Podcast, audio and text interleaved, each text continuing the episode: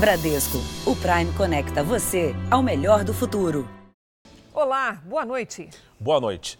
Depois de uma queda motivada pela menor circulação de pessoas, o número de roubos voltou a crescer em São Paulo. Muitos crimes foram contra pedestres e, em muitos casos, os assaltantes estavam em motos ou bicicletas. Ninguém está preparado para enfrentar cenas assim. Um homem desce a pé tranquilo pela rua. A vítima está bem perto com uma criança. O homem aborda as duas que tentam correr. O criminoso segura a mulher e usa violência até conseguir o que quer. Nesse outro vídeo, a vítima gravava dentro do carro. Forte abraço, família. Quando foi surpreendida por um homem a pé e um motociclista que se aproxima e anuncia o assalto. O celular da carteira. Durante o dia, andando na rua, em um momento de distração, qualquer pessoa poderia ser abordada. E os criminosos estão cada vez mais rápidos e violentos para roubar. Foi exatamente neste lugar, no centro da capital, que o Edson teve o celular roubado por um criminoso armado e de bicicleta na semana passada. Não satisfeito, agora ele liga e manda mensagens chantageando o educador físico porque não consegue desbloquear o aparelho. A situação do roubo em si não me assustou. O que me assustou mesmo foi depois o ladrão conseguir ficar me ligando, né, me, me perturbando em casa. As estatísticas mostram que no começo da pandemia, por causa do isolamento, os roubos caíram 14,3% no estado, comparando 2019 com 2020. Mas com a reabertura da economia e mais movimento nas ruas, mês a mês os assaltos voltaram a crescer. No ano passado, em setembro, foram 15.225 roubos. E no último mês de 2020, foram mais de 19.600. Quando nós temos a, a liberação é, da, da, vida normal das pessoas, com mais gente transitando na rua, é natural que nós tenhamos um pouco mais de indicadores de violência, porque tem mais chance, sobretudo para os criminosos oportunistas. Para as vítimas, vão-se os bens e fica a revolta. Infelizmente, tem que andar sempre com medo, né? Como se a gente fosse o bandido, né? Como se a gente fosse o ladrão. Veja agora outros destaques do dia. Câmara aprova projeto que prevê autonomia do Banco Central. Anvisa pede veto de medida provisória que obrigou liberação de vacinas em até cinco dias. São Paulo antecipa a imunização de idosos acima de 85 anos. OMS recomenda a vacina de Oxford mesmo em países com novas variantes. E na série especial, portos do sul do país têm recordes de apreensões de cocaína.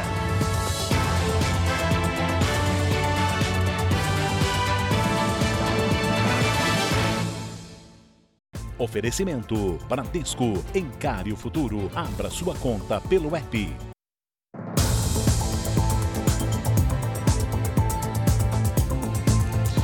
Polícia Federal apreendeu quase uma tonelada de cocaína em Salvador. A droga iria para a Europa.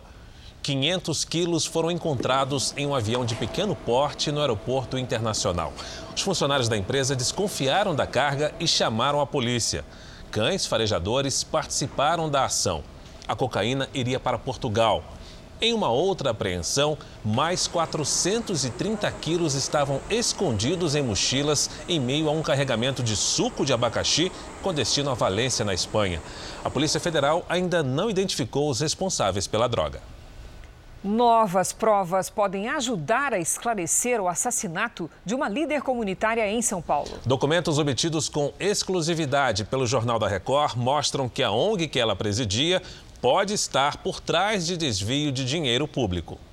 A resposta para o assassinato da líder comunitária Vera Lúcia da Silva Santos pode estar nestas duas pilhas de extratos bancários. De um lado estão os documentos oficiais, fornecidos pelo banco de toda a movimentação financeira da ONG que ela presidia. Do outro estão extratos falsificados, enviados pela ONG para a Prefeitura de São Paulo para o recebimento de recursos. Os saldos mensais são sempre muito diferentes. O extrato bancário real, é, às vezes negativo, era enviado à Prefeitura não, com um saldo positivo de quase 200 mil reais. Não? com certeza esse dinheiro foi desviado. Vera Lúcia era a presidente de uma organização não governamental que recebia 500 mil reais por mês da prefeitura para administrar projetos sociais e creches em comunidades da Zona Sul de São Paulo. Todos os meses, a instituição tinha que prestar contas para a diretoria de ensino para comprovar o destino do dinheiro público e a saúde financeira da ONG. A polícia analisou a movimentação de 15 contas de dois bancos. Vera Lúcia desapareceu em julho do ano passado, quando saiu da ONG neste veículo e foi encontrada morta dois dias depois, perto dali. A polícia não tem dúvida de que o assassinato de Vera Lúcia tem ligação com a fraude. E agora vai instaurar um inquérito de lavagem de dinheiro para rastrear todo o caminho dos altos valores desviados pela ONG. Os investigadores já sabem que funcionários e pessoas próximas à vítima tinham conhecimento das irregularidades. Temos aqui já é, fundamentado, sacramentado no papel, a participação de funcionários da ONG. O homicídio, infelizmente, está ligado a essas fraudes. A Prefeitura de São Paulo, tendo conhecimento das provas obtidas pelo Departamento de Homicídios, decidiu descredenciar a ONG no início do ano e cortou todo o repasse de verbas públicas.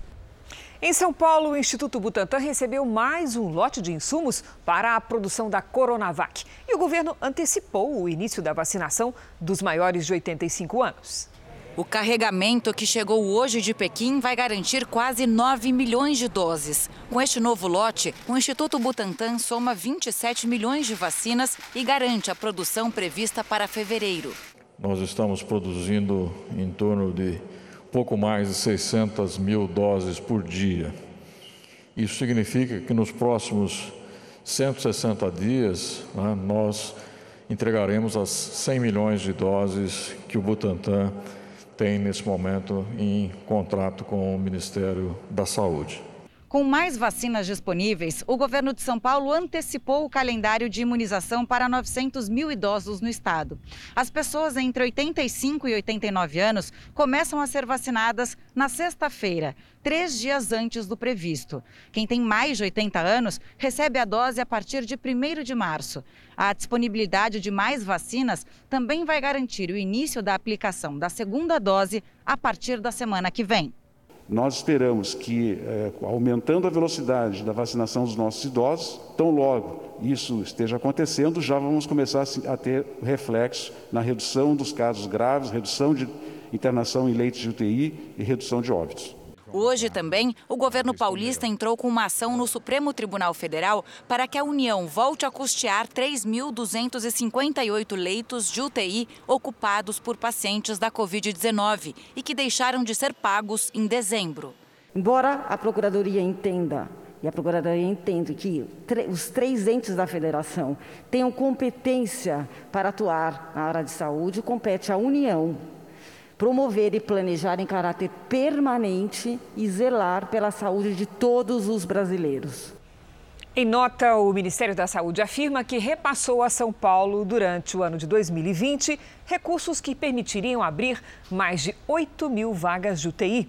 Disse ainda que ficou acertado com todos os estados da federação que a ajuda emergencial seria temporária. Nesta semana, muita gente se preocupou depois que uma pesquisa inicial indicou que a vacina de Oxford, que no Brasil é responsabilidade da Fiocruz, tem uma eficiência baixa de, contra uma das mutações do coronavírus que surgiu na África do Sul. Mas é preciso ter calma. O vírus vai se modificando para garantir a própria sobrevivência e é isso que significa a palavra mutação. O resultado é que os laboratórios vão precisar atualizar também as vacinas. Se há até bem pouco tempo a corrida era para descobrir a vacina, agora, ainda no início da imunização, o maior desafio dos laboratórios é desenvolver fórmulas que sejam tão eficientes e versáteis como o coronavírus tem se mostrado. Uma coisa que os vírus fazem de melhor é mutar. É um microorganismo que está evoluindo na Terra há mais de 2 bilhões de anos. E ele se adapta através de mutações. Eles foram feitos para sofrer mutações e assim se perpetuar é, na multiplicação na, nos seus hospedeiros. Em países como a África do Sul, por exemplo, a nova cepa já se mostra mais resistente à vacina de Oxford e com maior capacidade de contaminação. A mutação seria no chamado spike, o nome dado à proteína que age como ponto de ligação entre o vírus e as células humanas. É nesse local que os anticorpos neutralizantes produzidos pelo nosso organismo ou pela vacina se encaixam e agem para evitar que o vírus entre na célula para se reproduzir. Com a mutação, essa barreira passa a ser mais vulnerável. A variante registrada no Brasil, na região amazônica, apresenta características semelhantes. A vacina produzida no Brasil pelo Instituto Butantan e o laboratório chinês Sinovac foi desenvolvida com o vírus inteiro inativado. A dúvida agora se ela será eficiente diante das mutações que estão surgindo. Todas as vacinas que nós temos até hoje são baseadas na sequência original do vírus que circula pelo, pelo mundo. Nenhuma delas previu, porque não existia, e nem colocou ainda os variantes. Então, todas elas vão perder eficácia frente aos variantes, sejam elas de vírus inteiro ou de fragmento. Até agora, não existem estudos conclusivos que comprovem a eficácia das vacinas já existentes no mercado contra as novas variantes do coronavírus, que surgiram em pelo menos três continentes. Por isso, fabricantes de várias partes do mundo, como aqui no Instituto Butantan no Brasil, já anunciaram que estão estudando ou até já trabalhando na produção de novos imunizantes capazes de responder às mutações. De toda forma, os pesquisadores são claros. É preciso usar as armas que já temos. A vacinação continua fundamental para diminuir as consequências da pandemia. Se a gente tomar o exemplo da vacina para a gripe, ele é um mutante profissional. Todo ano a gente tem uma vacina adaptada para os novos mutantes. É bem possível que a gente tenha que fazer algo semelhante para o coronavírus, adaptando a vacina a cada dois, três anos para os novos variantes que surgem. E a Organização Mundial da Saúde recomenda que a vacina de Oxford seja aplicada, mesmo em países com variações do coronavírus. E também reafirmou que ela pode ser aplicada em pessoas com mais de 65 anos. Países europeus como Portugal e Alemanha não recomendaram o uso da vacina em idosos por falta de dados. Mas a OMS confirmou hoje que os testes disponíveis são suficientes para comprovar a segurança e a proteção do imunizante em pessoas acima dos 18 anos. Os especialistas acrescentaram ainda que a vacina deve ser usada também em países onde foram identificadas novas variantes do vírus, caso da África do Sul. O país suspendeu o uso da vacina de Oxford depois que um estudo em fase inicial indicou a não eficácia em relação à variante sul-africana. O governo africano anunciou que pode vender ou trocar as doses com outros países e que vai começar a campanha de vacinação com o imunizante da Johnson Johnson em mais de um milhão de funcionários da saúde. Aqui na Europa, a Imperial College de Londres aponta uma queda na taxa de transmissão do novo coronavírus no Brasil. Apesar da leve redução no índice de contaminação por pessoa infectada, pesquisadores da Universidade Britânica alertam que a pandemia ainda está fora do controle no país.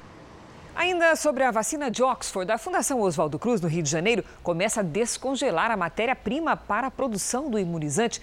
Portanto, vamos até o Rio, onde está o repórter Pedro Paulo Filho. Boa noite, Pedro. Em quanto tempo nós teremos as doses prontas para aplicação? Oi, Cris, boa noite para você, boa noite a todos. Olha, segundo a Fiocruz, na semana que vem, o primeiro lote fabricado aqui no país da vacina de Oxford vai estar disponível para a Anvisa. Cerca de 90 litros do IFA, o ingrediente farmacêutico ativo utilizado na fabricação da vacina, chegaram da China congelados a uma temperatura de 55 graus negativos. Com essa quantidade, será possível envasar quase 3 milhões de doses. E até o fim desse mês, a Fiocruz espera receber outros dois carregamentos dos insumos para produzir mais 12 milhões de vacinas. Crise, Fara. Muito obrigada, Pedro Paulo. Vamos então aos números da pandemia. Segundo o Ministério da Saúde, o Ceará, por problemas técnicos, não conseguiu atualizar os dados de hoje. O país tem hoje 9 milhões 659 mil casos da Covid-19. São quase 235 mil mortos. Foram 1.330 registros de mortes nas últimas 24 horas. Também entre ontem e hoje, mais de 45 mil pessoas se recuperaram. No total, já são mais de 8 milhões 596 mil pacientes curados e 828 mil seguem em acompanhamento. Veja a seguir o que muda no Banco Central depois da autonomia aprovada pela Câmara. E na série especial, Portos do Sul batem recordes de apreensões de cocaína. Como impedir que o narcotráfico domine o sistema?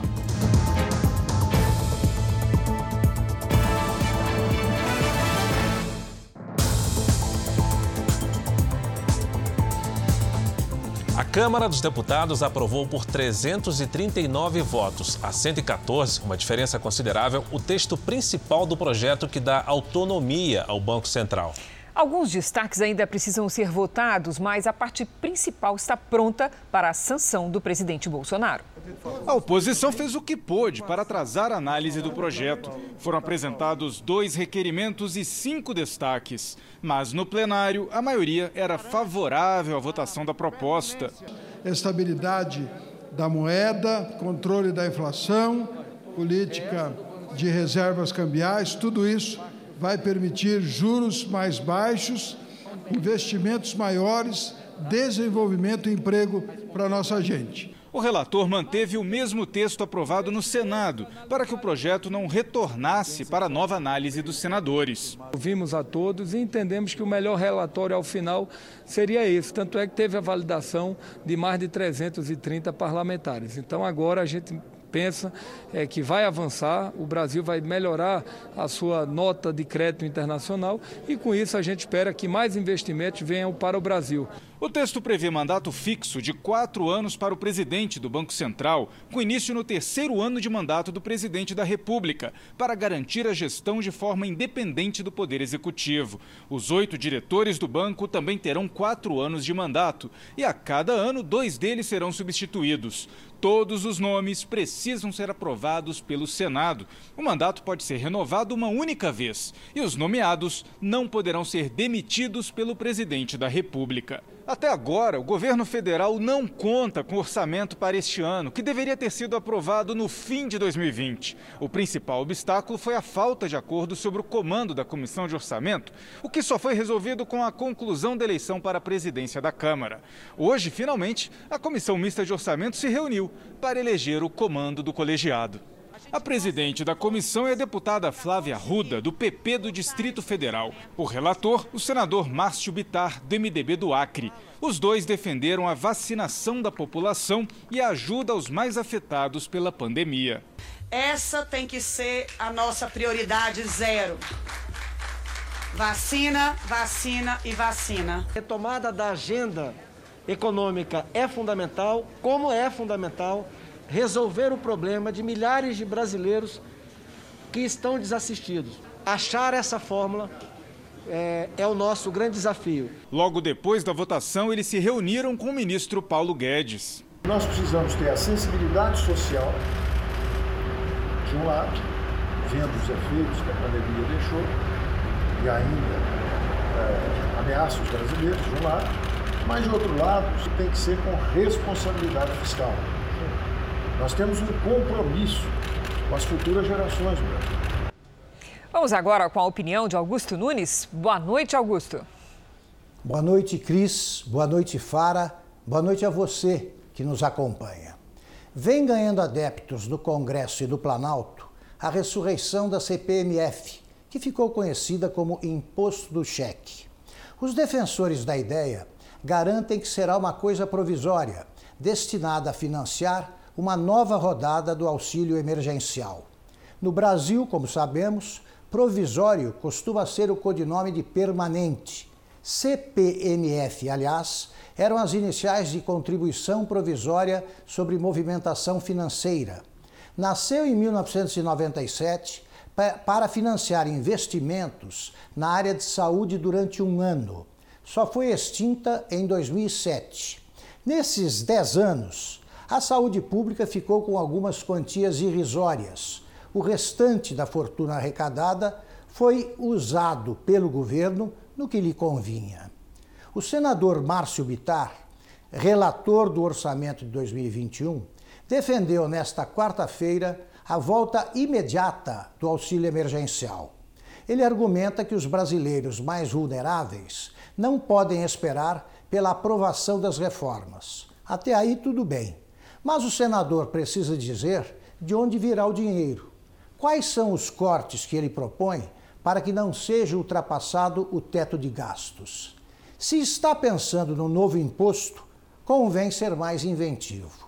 A carga tributária que castiga os pagadores de impostos já é pesada demais. Não pode tornar-se insuportável.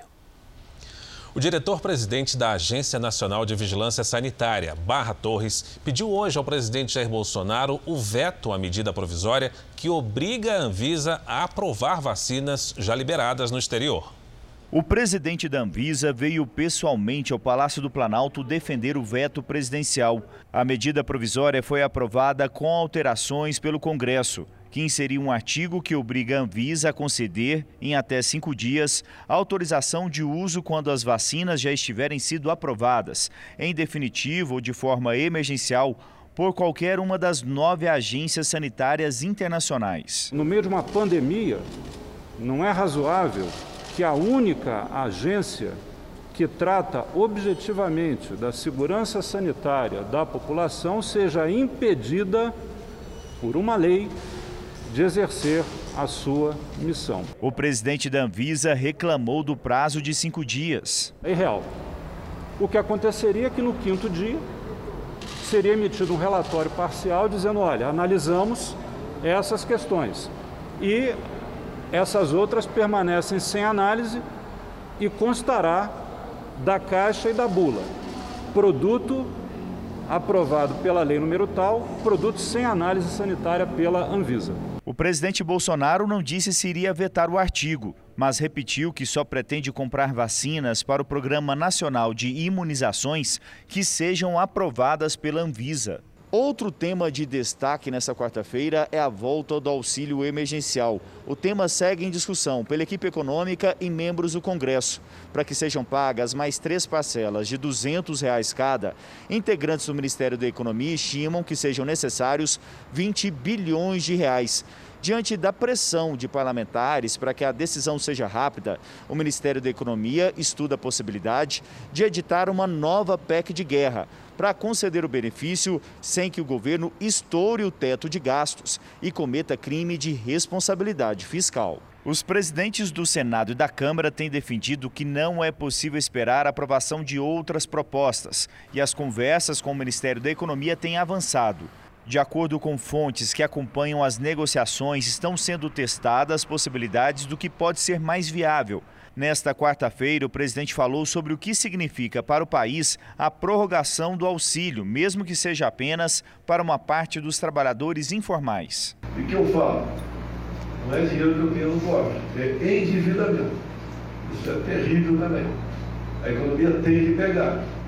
Temos que voltar a trabalhar nos preocupar com os mais, mais idosos, sem comorbidade, mas a roda da vida tem de continuar. Sou muito criticado por isso.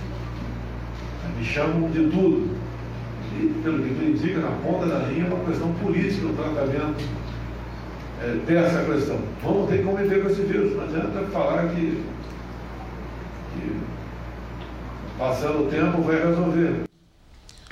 Hoje, prefeitos de sete cidades da região metropolitana de São Paulo assinaram um protocolo de intenção de compra da Sputnik junto à farmacêutica que vai produzir a vacina russa no Brasil. Mas a compra só deve se efetivar depois que o imunizante for aprovado pela Anvisa. A pandemia aumentou a importância da TV na vida do brasileiro. É o que revela um levantamento do grupo Cantar Ibope. Em 2020, 90% dos comentários numa rede social de compartilhamentos que falavam sobre conteúdos de vídeos eram sobre programas da TV aberta.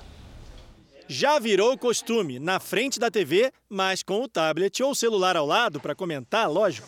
E se for reality show, como a Fazenda, melhor ainda. Sozinho não dá pra gente comentar com a gente mesmo, né? Aí a gente vai, chama uma colega e começa, ai, você viu? Aconteceu isso e isso, ah, eu não concordo, a outra eu também não concordo. Segundo dados do Cantar Ibope, mais de 90% dos 363 milhões de tweets gerados em 2020 sobre conteúdos de vídeo vieram de programas da TV aberta, em especial reality shows, séries, novelas e jornalismo. O telefone celular não sai mais das mãos do brasileiro, nem na hora de ver a TV. O aparelho virou ferramenta para comentar o que acontece aqui. O levantamento do Cantar Ibope mostra que comentários e compartilhamentos deram um salto na internet em 2020. Os programas da vida real, os chamados realities, registraram um aumento de 373% em comparação com 2019. As pessoas estarem mais em casa assistindo fez com que muita gente voltasse a olhar até com mais carinho para justamente essa forma de televisão. Foi um momento que a, TV aberta também passou a, a repensar a sua importância, é, atrelando o streaming como um apoio ah, e uma nova forma de difusão do próprio serviço de, de TV aberta. Os programas jornalísticos também se destacam na pesquisa, que foi feita a partir do monitoramento de postagens. No acumulado do ano, os comentários sobre informativos diários e programas semanais de notícias cresceram 119%.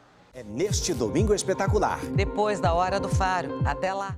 No primeiro trimestre de 2020, chegaram à liderança durante algumas semanas, na época em que a pandemia chegou ao Brasil. A TV aberta no Brasil, 70 anos de tradição. Então, isso pesa porque aquela televisão que informa as pessoas, ah, desde a da avó até o neto, que agora consome também, junto com a internet, a, a, a televisão. O Cidade Alerta da Record TV foi um dos três programas jornalísticos mais comentados da TV aberta no ano passado. Não percam! Aninha assiste a vários programas da Record TV e faz questão de comentar, principalmente as matérias jornalísticas. E no fim dessa reportagem, adivinha o que ela vai fazer? Aí eu vou compartilhar em tudo. É no Twitter, no Instagram, tudo eu vou compartilhar, porque as coisas boas tem que compartilhar mesmo. A reportagem, então, vai para a rede social. Vai para a rede social e as pessoas têm que ficar ligadas, porque eu vou marcar. Veja a seguir: ginasta Arthur Nori recupera as medalhas que foram roubadas da casa dele.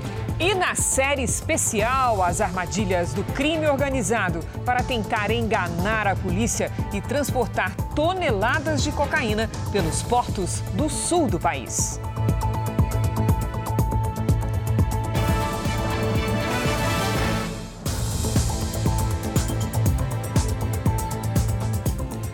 O ginasta Arthur Nori recuperou as medalhas roubadas de sua casa em São Paulo. Imagina a felicidade, né? Após denúncia anônima, a Polícia Militar encontrou as 33 medalhas numa lixeira em Osasco, região metropolitana da capital. Um momento emocionante diante da delegacia. O valor sentimental é muito grande, né? É uma joia do atleta e não tem preço, a medalha não, não tem preço. Na manhã de 5 de fevereiro, dois homens armados entraram na casa do ginasta Arthur Nori, renderam uma funcionária e um amigo. Eles queriam joias e, e dinheiro. No caminho para o quarto, viram ali a parede com as medalhas e puxaram as medalhas. Arthur não estava em casa, nem guardava a fortuna que os ladrões esperavam obter. Se uma medalha olímpica fosse mesmo toda feita de ouro, valeria hoje, derretida, cerca de 130 mil reais. Mas são apenas 6 gramas, menos de 2 mil. O restante é prata e cobre. O valor é simbólico do esforço, da dedicação e do suor investidos por um ginasta para fazer uma apresentação quase perfeita como esta. Ontem, uma denúncia anônima levou a polícia a um bairro de Osasco, na região metropolitana de São Paulo. Ao fugir, um homem deixou todas as conquistas de Arthur assim, numa caixa de sapatos, em uma lixeira.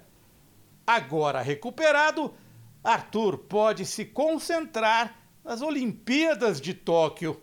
Tô, focado para conquistar mais e tem bastante tempo estrada aí na ginástica. O julgamento de Luiz Felipe Manweiler, acusado de matar a advogada Tatiana Spitzner, mulher dele, foi adiado pela terceira vez. A defesa do réu abandonou a sessão após não conseguir usar um vídeo como prova. Familiares de Tatiana Spitzner saíram em silêncio do Tribunal do Júri de Guarapuava. Depois de dois anos e meio de espera, o julgamento que definiria a condenação de Luiz Felipe Manweiler pela morte da advogada foi cancelado três horas após ter início.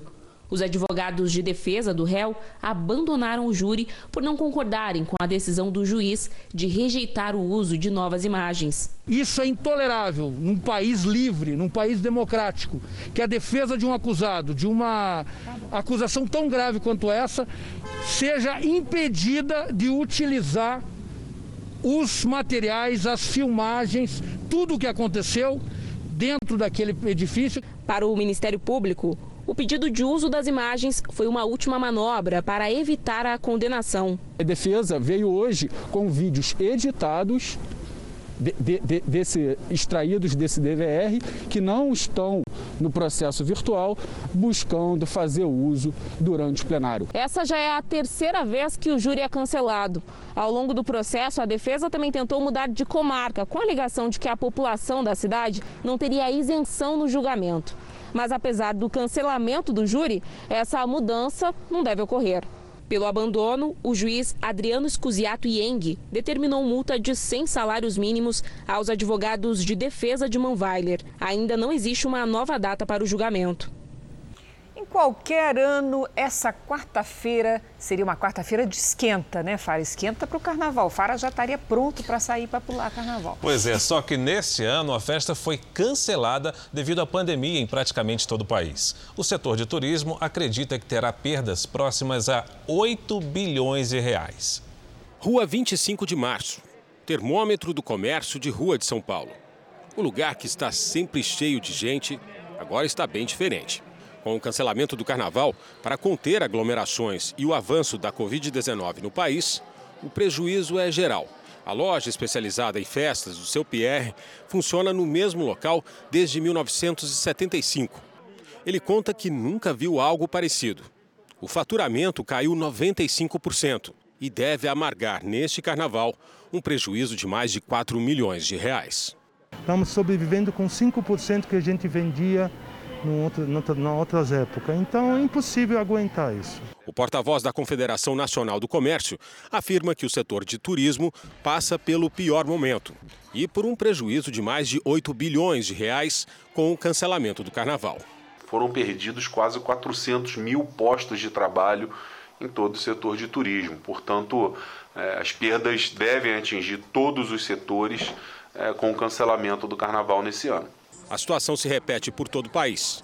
No Rio de Janeiro, o Saara, centro de compras popular da cidade, também está às moscas.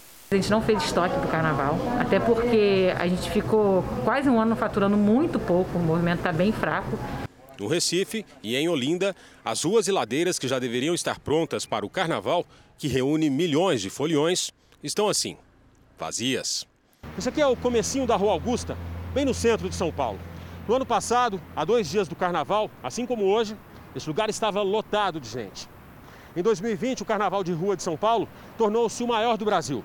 Atraiu 15 milhões de pessoas e movimentou mais de 3 bilhões de reais na economia da cidade. Os hotéis da cidade sentem os impactos dos prejuízos, sem a folia. A taxa de ocupação na capital paulista não deve passar dos 30%. O presidente da Associação Brasileira de Hotéis conta que a situação só não é pior porque os hotéis que ficam no litoral ou na região serrana podem ter procura para quem vai descansar nesse período. Mesmo não havendo uh, o carnaval de rua, os hotéis nas cidades turísticas, como nas montanhas ou no litoral, é, é, é bem possível que a ocupação chegue em torno aí dos seus 40%. Em Goiânia, houve mais uma denúncia de vacina que não foi injetada na hora da aplicação. Nós vamos saber os detalhes com o repórter Paulo Henrique Santos, que está lá na capital de Goiás. Boa noite, Paulo Henrique. Pois é, boa noite para você, Fara. Esse episódio aconteceu né, no setor universitário, que é um bairro daqui de Goiânia. Foi durante a vacinação que aconteceu hoje à tarde. A filha da dona Florami, da Jordão de Oliveira, de 88 anos, ela gravou o momento em que a mãe ia receber a primeira dose da vacina. Mas a enfermeira retirou a seringa sem injetar o imunizante.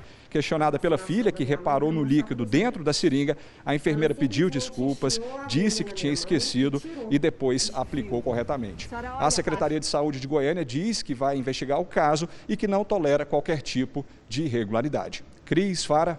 Que absurdo. Obrigado pelas suas informações, viu, Paulo? Vamos saber agora como está o andamento da vacinação em todo o país. Nas últimas 24 horas, 250 mil pessoas receberam a vacina contra o coronavírus no Brasil.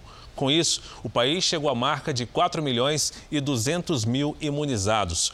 O Amazonas, que tenta superar uma crise no sistema de saúde, já conseguiu vacinar 3,65% da população do estado. No Distrito Federal, foram aplicadas 107 mil doses da vacina, o que representa 3,45% dos moradores. Roraima aparece no terceiro lugar dos estados que mais vacinaram proporcionalmente, com quase 3% dos imunizados. E com 107 mil doses aplicadas, o estado do Pará, por enquanto, só vacinou 1,23% da população. O governo anunciou hoje um novo plano de combate a incêndios florestais na Amazônia. O anúncio foi feito pelo vice-presidente da República, Hamilton Mourão, depois de se reunir com o Conselho da Amazônia. Os militares vão deixar a fiscalização em 30 de abril, quando termina a Operação Verde Brasil 2. A função volta a ficar a cargo dos órgãos ambientais, como o IBAMA e Instituto Chico Mendes. O governo vai concentrar a fiscalização em 11 cidades brasileiras, onde ocorrem 70% dos incêndios criminosos. O emprego dos militares começou em maio passado, após o aumento expressivo de incêndios. Desde então, houve redução de 17% nas queimadas facilitar a exportação de produtos da América Latina aos chineses. Esse é um dos principais objetivos da rota que une Brasil, Paraguai, Argentina e Chile. Parte da cooperação foi concluída hoje. A BR-267 corta os estados de Minas Gerais, São Paulo e Mato Grosso do Sul. O contorno em Porto Murtinho, região de fronteira com o Paraguai, tem 7 quilômetros de extensão. A infraestrutura entregue nesta quarta-feira pelo governo sumato-grossense faz parte da Rota Bioceânica, que pretende ligar os oceanos Atlântico e Pacífico por meio de rodovias, passando por Brasil, Paraguai, Argentina e Chile. É uma maneira de agilizar as exportações para a China, importante parceiro comercial de todos esses países, e aumentar a competitividade dos produtos brasileiros em todo o mercado asiático. A logística é que encarece o produto no destino final. Daqui, você sai de Murtinho hoje, em 1.414 quilômetros, você está no Oceano Pacífico. Isso vai dar uma competitividade enorme aos produtos gerados no centro-oeste brasileiro. E crescer a exportação significa mais emprego, renda sendo gerada, fortalecimento da economia. No lado paraguaio, os trabalhos seguem adiantados. Outra importante obra de união comercial pela rota bioceânica é a ponte sobre o Rio Paraguai, que começa a ser construída este ano e vai ligar as cidades de Porto Murtinho, aqui no Brasil, a Carmelo Peralta, no Paraguai. A estrutura deve ficar pronta em 2023. Hoje, quem precisa chegar ao país vizinho faz a travessia de balsa. A conclusão da rota viária coincide também com a retomada da travessia de cargas pelo rio Paraguai, depois da estiagem severa que suspendeu a navegação ano passado. A quarta-feira foi de temporais nas regiões norte e sul do país. Será que temos algum alerta para essa quinta-feira? Vamos saber com a Lidiane Sayuri. Boa noite, Lid. Temos alerta? Temos sim, Cris. Boa noite para você, para o Fara, para quem nos acompanha. Aquele amontoado de nuvens do norte até o sudeste perdeu força, mas ainda há chance de tempestades agora em pontos isolados. Mais cedo, as nuvens carregadas e a ventania formaram uma tromba d'água no litoral norte de Santa Catarina. Uma circulação de ventos na costa de São Paulo também provoca chuva em partes do sudeste. No sul, os ventos úmidos do mar formam nuvens carregadas em toda a faixa litorânea. A chuva mais pesada vai cair amanhã sobre o litoral da região sul, Planalto Norte de Santa Catarina, leste do estado de São Paulo, que inclui a região metropolitana, Rio de Janeiro e Minas Gerais. Nas praias gaúchas e no interior de São Paulo, tem ventania. Mais um dia de tempestades no Amapá e também no norte do Pará. No centro-oeste, aquele sol com pancadas de chuva à tarde. Tempo firme mesmo entre o norte da Bahia e Pernambuco. Em Belém, máxima de 32 e faz até 34 em Teresina. No Rio de Janeiro e na capital paulista, pancadas à tarde, com máximas de 31 e 30 graus. Obrigada, Lidia. Até amanhã. Em Santos, quatro pessoas ficaram feridas após um raio atingir uma casa durante um temporal. Com queimaduras pelo corpo, Ana Carolina teve alta, mas não deixou o hospital. A filha de 9 anos continua internada. Isabelle sofreu ferimentos graves e ficou cinco dias na UTI. Hoje ela já conseguiu dar uma brincada, mas na hora de dormir, na hora de fazer o curativo, é muita dor. A casa onde a família mora, em um morro de Santos, ficou desse jeito após ser atingida por um raio durante uma tempestade na semana passada. Ana Carolina e a cunhada estavam na cozinha, com a porta da rua aberta, quando o tempo virou. Do nada veio um vento muito forte e o vento já trouxe o raio. Houve a explosão a gente que estava ali na cozinha, a vista ficou amarelada, a gente não conseguiu enxergar durante uns segundos. A gente só foi ver o fogo mesmo quando as vistas voltou ao normal. Os próprios moradores conseguiram controlar as chamas. Doze pessoas moravam na casa. Quatro ficaram feridas. Isabelle foi o caso mais grave. Agora, todos estão desabrigados. Vem um raio e acaba com tudo que você construiu, com tudo que você tem. Na costa brasileira, a Baixada Santista é a campeã em incidência de raios. Mas, de acordo com a Defesa Civil, é raro uma descarga cair em uma casa de alvenaria e causar tanta destruição. A fiação externa trouxe as consequências do raio, né? trouxe essa energia muito violenta, muito intensa para dentro de casa, causando o princípio de incêndio. O sucesso da novela Gênesis já é conhecido dos brasileiros. Mas agora a superprodução da Record TV chama a atenção também da crítica e do público no exterior. A superprodução Gênesis não tem nem um mês no ar e os resultados são grandiosos. O enredo, o elenco, a produção, os cenários de encher os olhos têm conquistado o país. Gênesis registrou o maior ibope nos dez capítulos iniciais entre todas as novelas bíblicas já produzidas pela Record TV. Já no primeiro capítulo, a novela garantiu o primeiro lugar isolado em Goiânia e em Salvador, superando a audiência do telejornal da principal emissora concorrente. De lá para cá, Gênesis vem consolidando excelentes posições. Atualmente está em segundo lugar isolado de audiência em São Paulo e no Rio de Janeiro e crescendo em todo o país. Assim, Gênesis já é a novela bíblica de maior sucesso. A Record tem conseguido pegar essa história, que é tão conhecida no mundo inteiro, e despertado interesse, colocado um quê de novidade, especialmente no tratamento, nos efeitos especiais, na parte artística, na técnica dado é, uma imagem nova para uma história milenar. E isso acaba despertando muita atenção. Gênesis também está fazendo sucesso ao redor do mundo. Ao estrear na TV Miramar, em Moçambique, conseguiu um resultado histórico. Marcou mais que o dobro da soma de todas as novelas no ar no horário. Em Portugal, foi a melhor estreia da Record TV desde 2018 com Jesus. No Reino Unido, a novela é transmitida através do site da emissora. E desde o primeiro capítulo, em 20 de janeiro, a audiência para o horário cresceu 32%.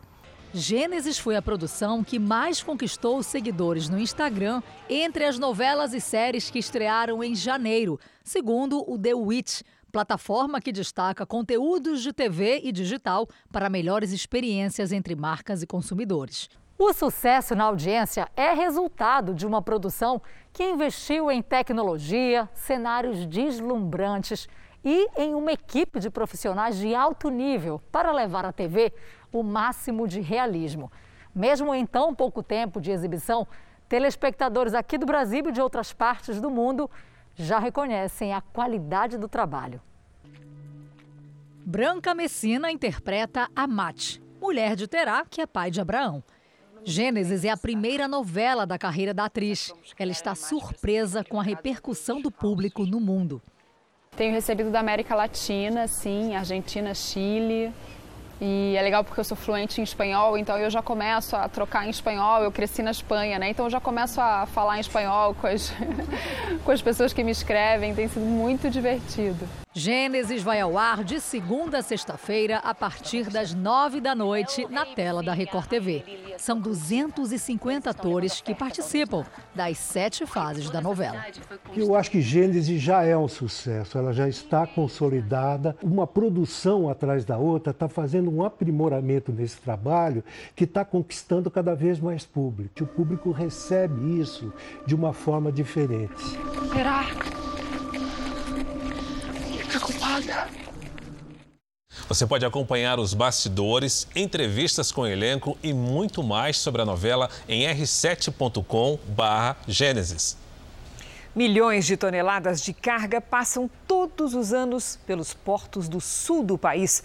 O volume gigantesco atrai o tráfico internacional de drogas. O trabalho de fiscalização da Polícia e da Receita Federal tem dado resultado. Mesmo assim, as apreensões não passam de um terço de tudo que sai a caminho da Europa. Porto de Itajaí, Santa Catarina. 6 milhões de toneladas de carga saíram ou entraram por aqui no ano passado. 100 quilômetros ao norte, complexo de São Francisco do Sul. Quase 12 milhões de toneladas movimentadas. Mais 120 quilômetros já no Paraná, Porto de Paranaguá.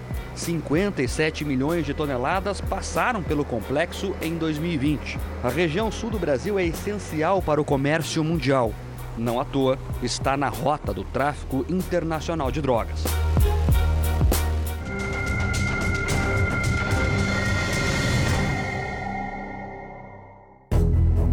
Dentro de contêineres como esses, boa parte da cocaína produzida na América do Sul é enviada para a Europa.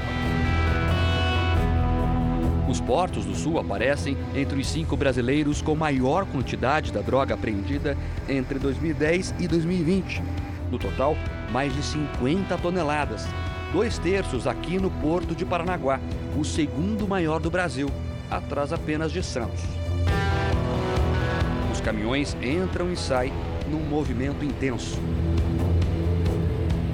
Nós estamos no maior terminal de contêineres da América do Sul. O pátio aqui tem milhares de corredores como esse, estreitos e escuros. E é justamente aqui que o trabalho dos fiscais acontece. Eles verificam lacre por lacre e a qualquer sinal de irregularidade fazem a abertura do contêiner para ver se tem droga aqui dentro. O trabalho acontece durante 24 horas, faça chuva ou faça sol.